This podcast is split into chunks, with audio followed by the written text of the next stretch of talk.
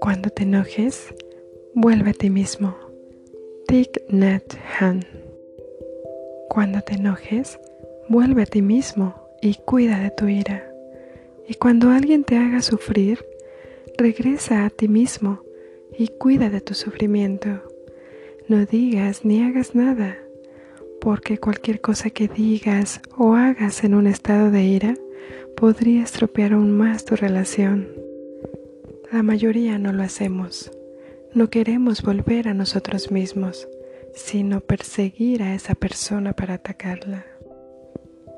Pero si tu casa se está incendiando, lo más urgente es volver a ella e intentar apagar el fuego y no echar a correr detrás del que crees que la ha incendiado. Pues si lo haces, tu casa se quemará mientras te dedicas a atraparle. Y eso no es actuar prudentemente. Debes regresar y apagar el fuego.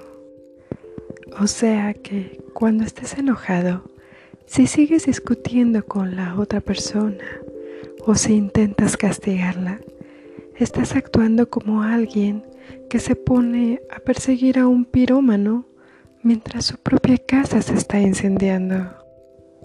Apaguemos el incendio aun cuando sintamos el enojo. No nos distraigamos en querer vengarnos. Pasemos por encima de eso y recuperemos la calma. Así podremos discernir y escuchar la voz de nuestro yo soy. Hay situaciones más o menos complicadas, pero siempre es posible respirar, calmarnos y apagar el incendio.